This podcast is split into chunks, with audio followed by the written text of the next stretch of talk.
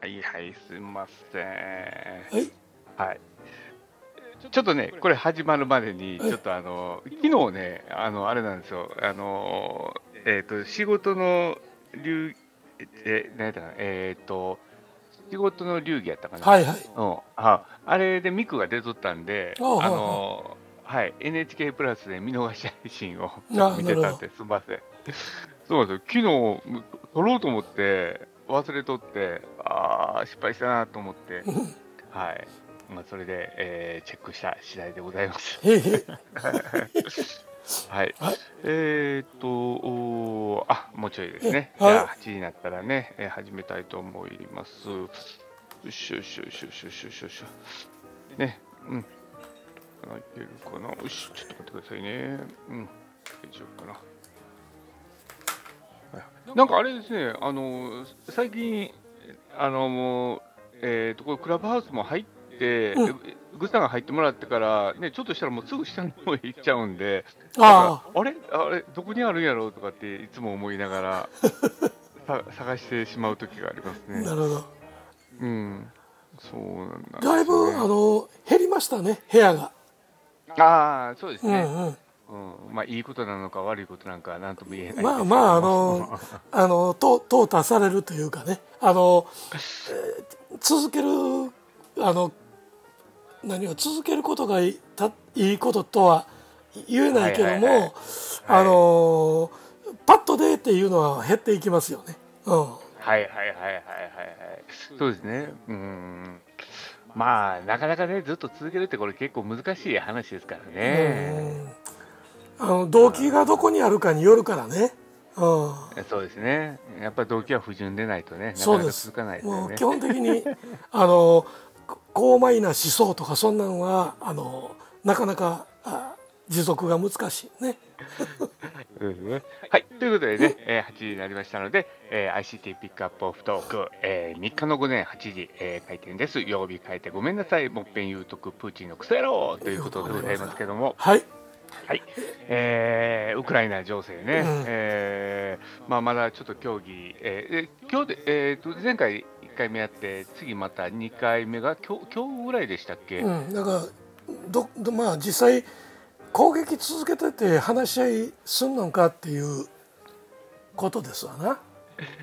ね。話すんのやったらまず一旦まあもう侵略が始まってるからあれやけど一旦ちょっとはいはいはい。武武器使うの止めて話し合おうっていうんやけど、まあ戦闘やりながらやからもう完全に脅しながらいうことですからね。話し合いもそのする気ないっていうのがプーチンのやり方ちゃいますか、えーそうですね。話し合いのうん格好は見せるけどっていうね。ほんまにクソ野郎です。いやでも今回ね、そのまあほ本当にあの怒ってはならないんやけども、まあ、えー世界その第三次大戦ともよ呼ばれながらね、なってて、あのまあ、まだそこまでは行ってないですけども、でもそのい今までの第二次世界大戦までのところで行くと、やっぱ武力でっていうところがまあメインだったと思うんですよね。うん。うん、で、まあ、最終的にはね、あのー爆弾なり、ロケットなりとかっていうことだったと思うんですけども、うんうん。まあ、今回ね、まあ、そのあやっぱり変わってきてるなっていうのが、あのそこにやっぱりサイバー攻撃っていうのがやっぱり一つ加わってるじゃないですうか。んうんうん、だからこれはやっぱりその時代の流れとしてやっぱ大きくあの変わってきてるっていうのをやっぱ今回はすごく感じますうね。んうんうん、まあそれとまああのふ普段からやってるからねロシアはうん、そうそうそう。普段からやってて、ここに来てまたね、あのすげえひどくなってるじゃないですか。そうそうひどくなってるというか、いや、ほ本腰入れよったなっていう感じでうね。んいやうん。そこにその前々からそのことを苦々しく思ってたあの、うんうん。アノニマスの連中が、うんうん。うん、また戦いを挑んでみたいなことにななってますからまあほんまに見えへんところで火花の散らし合いですよね。うん。そうですね。うん、だからその、えー、とサイバー攻撃、でうん。あと、まあ、その第二次世界大戦でなかったところでいくと、もうその経済政策、うん。えーで経済制裁か、うん、っていうところなんですよね。で、うん。それがまあ言ってみたら、全てが仮想で行われていってるものじゃないですか、うんうん。ね、あの通貨の取引にしても、あまあ、その実際にはお金のやり取りはしてるけども、うん。まあ、その電子上でのやっぱりやり取りになっていくっていうことをね、うん。考えると、うん。もうすべてがやっぱ仮想で、えーっていうふうになってるので、うん。んだから、なんだろうな、そのもうだんだんリアルじゃないもので戦いが制されていくっていうかね、うん。うん。まあそどどっちにしてもそのリアルにしてもリアルでないもんにしてもあの、戦争金持ってる方が勝つからね、うん、だあーはいはいはいはい。からどっちにどんだけの資本をし投入できるかみたいなことにはなってくるんだと思うんですね。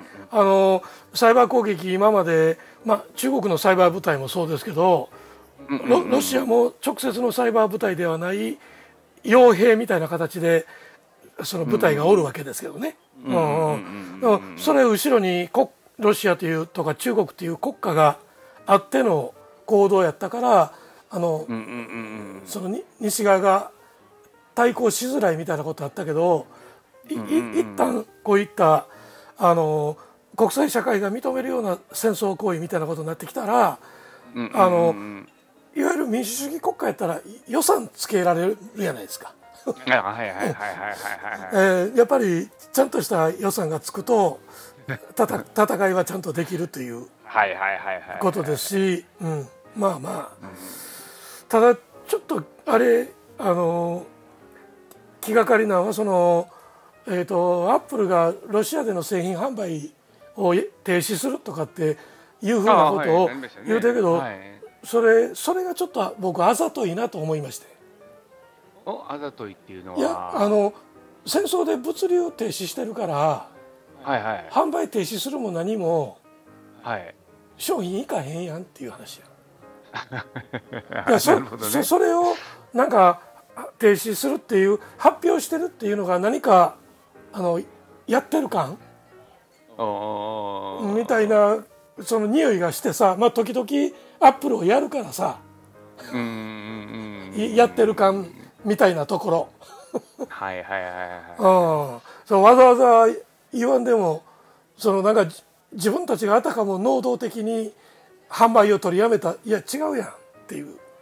物流止まってるからやんっていうことやのにって言うてんのがさあざとい。いやもうあの素直に見てあげてくださいよ いやそれやったらまだ GitHub の方があのぎロシアを遮断せえとかなんとかっていうインターネット上の声にねはい GitHub 自身はいやあの全ての開発者のためのプラットフォームなんだから特定の国家を切り離すというわけにいかんって言ってはっきりと、まあ、立ち位置表明しとるわけですよ。それははいはいはいロシアを応援するとかベラルーシを応援するというようなことは一言も言わずに全ての開発者のあの基盤になるっていうことを言うとるから、それはそれで俺あのちゃんとしてるなとは思いますよ。あのああ、そこのね意見として、ね、意見としてはっていう考えとしてはね、うん、だからあのやってる感でロシアの製品販売停止してそれやったら、あのアップルのアプリ止めやっていう話やそうですね。例えばもう、うん。あのシリをロシアではねもう発動しないとかね。そうか。したらもうすごい影響を受けるでしょ？でシリを止めたら。でシリを止めるっていうのもだけどシリって答えたらなんや？早う戦争やめんかいっていうふうに言うぐらいのね、いいですうねん、、いうぐらいの。もうそこは意図的に、うん意図的にやるとかね。戦闘あかんのに、えー製品販売止めたって。おいええ加減にせえよもうほんまにねやってる感だけっていうのがやっぱりあのまあ大阪市民の僕としてはあれやけど、えー維新そっくりやなっていう。そこに来るかやっぱり。え？なるほどね。維新そっくりやなというのはもうほんまに維新もあのプーチンもファシストというところではイコールですからね。うんいやいやいやいやええほんまにまあ、今回ね、うんうん。やっぱそのサイバー攻撃、まあそのまあ、実際にそのいろんなところでサイバー攻撃が、ねうん。行われててで、まあ、それが本当にロシアなのかどうかっていうのはね、うん。まあ、実際わからない状況の中で、うまあ、常時てなのか知らないですけど、やっぱ増えてるじゃないですか。うんうん。うん。で、あれですね、えっ、とね、昨日ね、うん。えっ、とね、2件ぐらいね、あのーえっ、と、ウイルス付きの、えー添付ファイルのついた、うん。えーメールが、えー来てて、うんうん。で、えっ、とね、ちょっといつもと違ってたのは、あのーその、その知り合いから送られてくるんですけどうも、んうん。アドレス、えー、と名前はうん。知ってる人の名前なんですよ。はいはい。でもね、そう送られてきてるアドレスは別、全く知らないアドレスなんですよ。ああなるほど、うん、で、ずーっとね、今度下の方を見てね、うん、あの署名があるんですよ。はいはい。うん、で、署名の、えっ、とね、えーっと、アドレス、メールアドレスはその方のメールアドレスなんだけども、うんうん。えーそこに書かれてる電話番号は全く全然知らない人のメールアドレスなんですよ。あ、まあうん。電話番号。電話番号になってね、うんうん。うん。だからね、えーと、送られてきた人の名前は、えーその人で、えーメールアドレスが違うかって、うん。下の署名のとこはその人のメールアドレスで、えー、と電話番号は全然知らない人みたいなね流れになってるんですよ。手だからね手込んでるな。あそうなんですよ。だからねその組み合わしとるんですよ。うんうん。これすげえなと思っうて、ん。もう感心してたらあかんないですけど、うんうんうん。いや結構手が込んでるんで普通はね今までだったら知り合いのメールアドレスから、うんえーそのまま、えー発信者もその人のメールアドレスっていうのがね、うん。あのーだったんですけども、まあ、だからそこをあの改変してしまって、うん。でもその下の、えー署名のとこにはその人のみたいなね感じで、うん、どういう どういうウイルスの組み方してんねやろうとかって思いながら見てたんですけどもね。あれちゃいます、うん。えっと AI かましたボットですよねそれって、うーん、そうですね。いちいち人の手でやってるんじゃなくて、うん、うん、AI, あそうそうそう AI で読み込んでこことここは改ざんするみたいなことにして、うん、うん、うん、うん。でやってるんやろうな、うん、あの、知り合いの会社のところでも社内名社内のメールを装ってうん、うん。添付開かせるようなあのあれ送ってくるっていうようなことはありますからね。はい、はい、はい、はい、はい、はい。大きな会社でも社内のから来たメールやと思って開けるなっていう通知が回ってるっていうところありますから。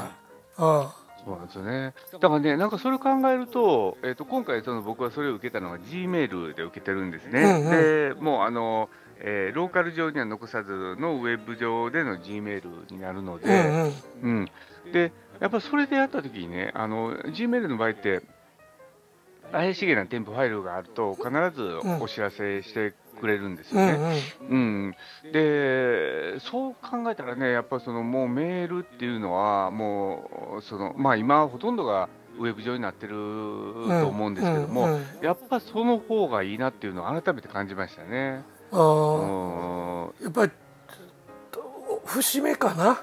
いわゆる今までのうん。これまでのそのテキストメールみたいなことになうん。どこまで依存するかっていううん。ことになってくるのかな。うん。そうそう。でだから端末もね、えーリアルにその何かそこで保存してとかではなくてとかね、うん。でウイルスソフトもそこに入れなきゃならないとかっていうのがねあったりとかしたんですけど、うんうん。もうそれをサーバー側でねある程度食い止めてくれてでさらにまたねなんかやるっていう方向がやっぱりいいのかなっていうのはちょっと改めてねなんかうん今回見てて思いましたね。うん。僕の方ね具体的に何とかというとあのえっ、とメタプスペイメントっていうところが不正アクセスかまされて、うん。クレジットカードの情報が流出したっていうんですけどこのメタックスペイメントって結構でかいね。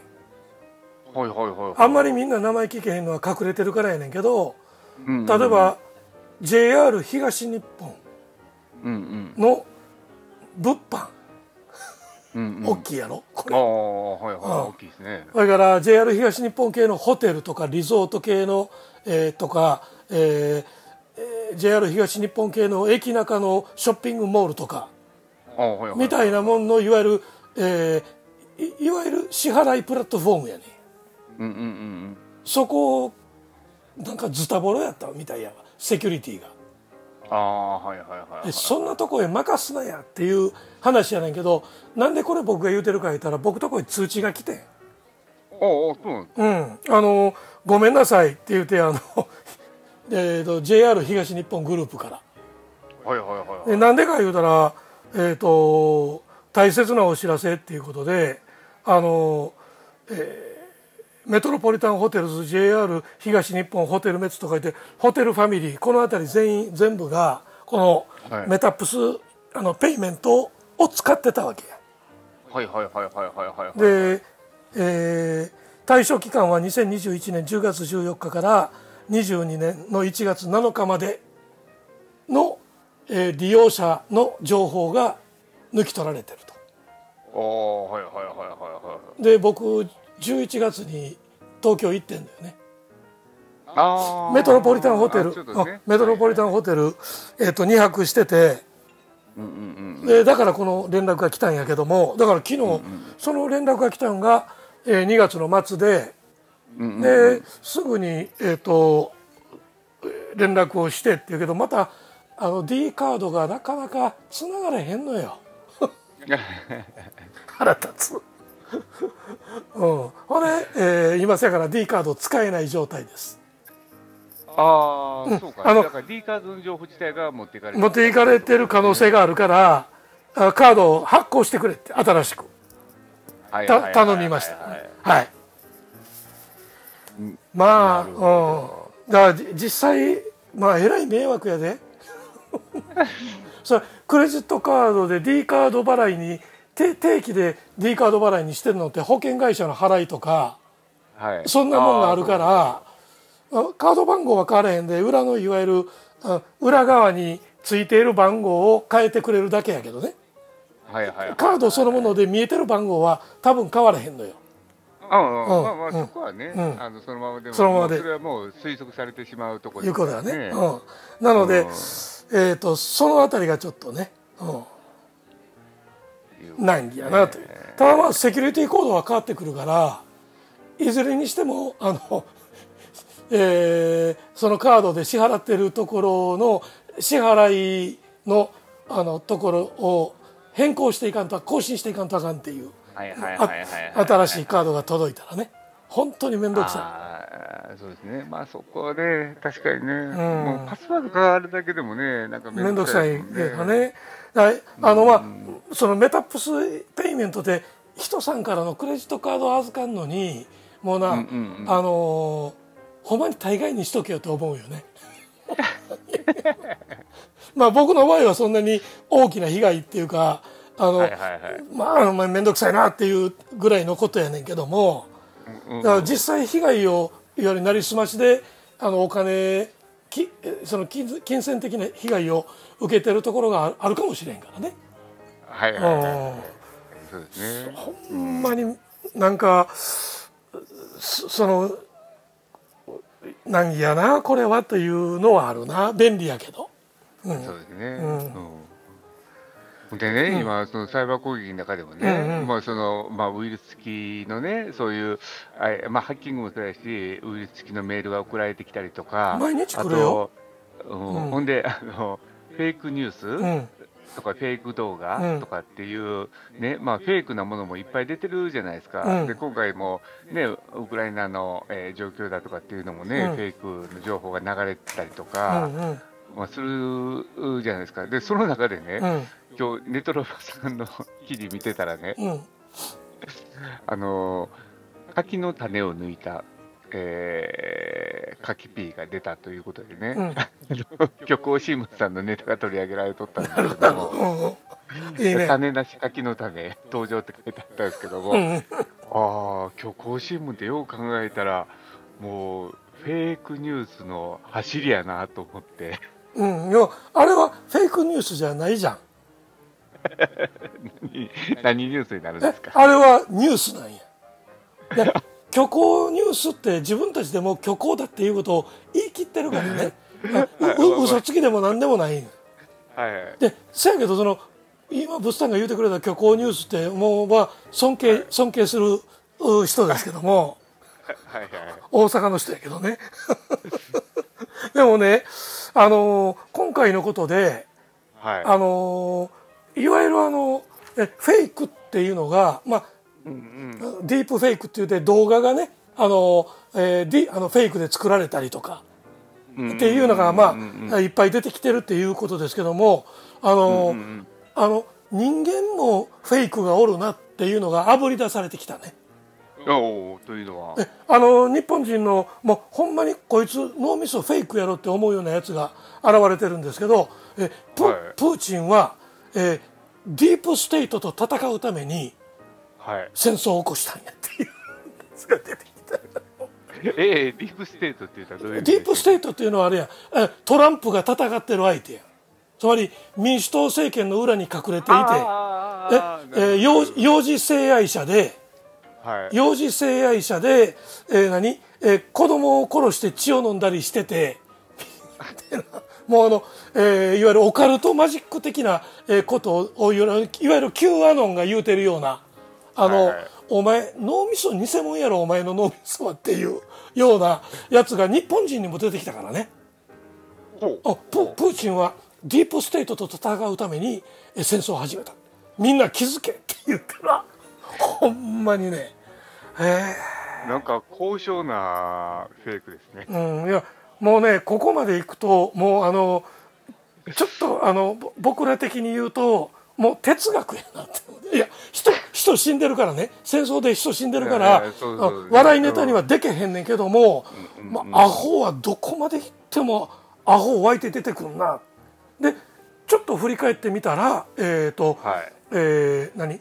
あのまあな NATO 諸国はねあの戦術核っていうのをあの限定的に戦術核を使うっていうようなことでいわゆる、うんうん。えーににえードイツとフランスは共同で、えー核を使うみたいなはいはい。ことが、あ実際あるわけヨーロッパには。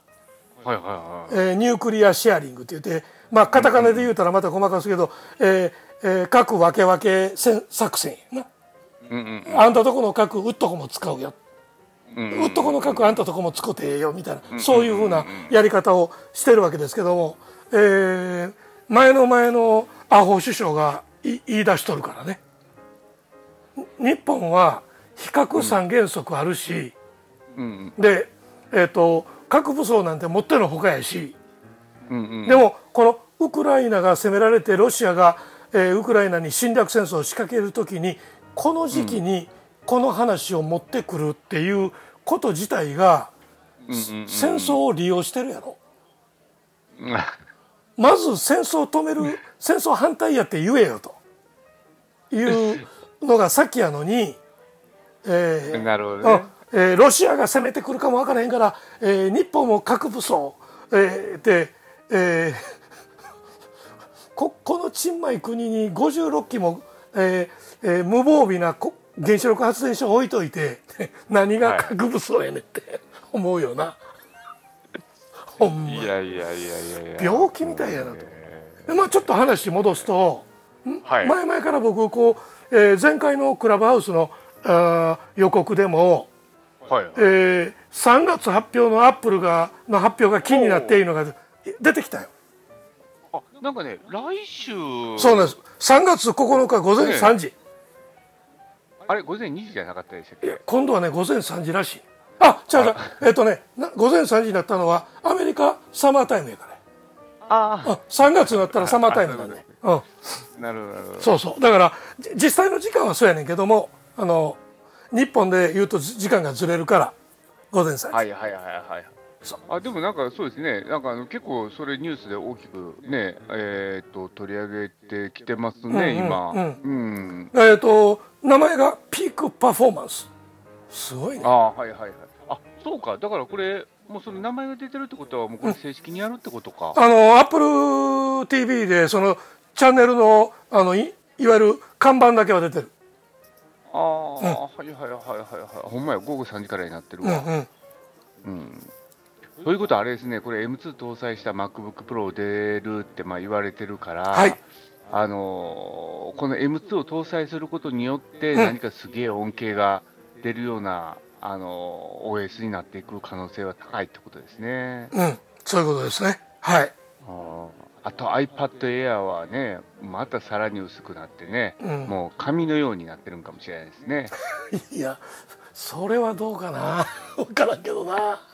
なあの理想はそんな感じやけどね、うん、ただまあえっ、と iPad もそうやけどもいわゆる、うん。えっ、といいわゆるあの表示画面についてアップルは今どう転換していこうかっていうとこやろね。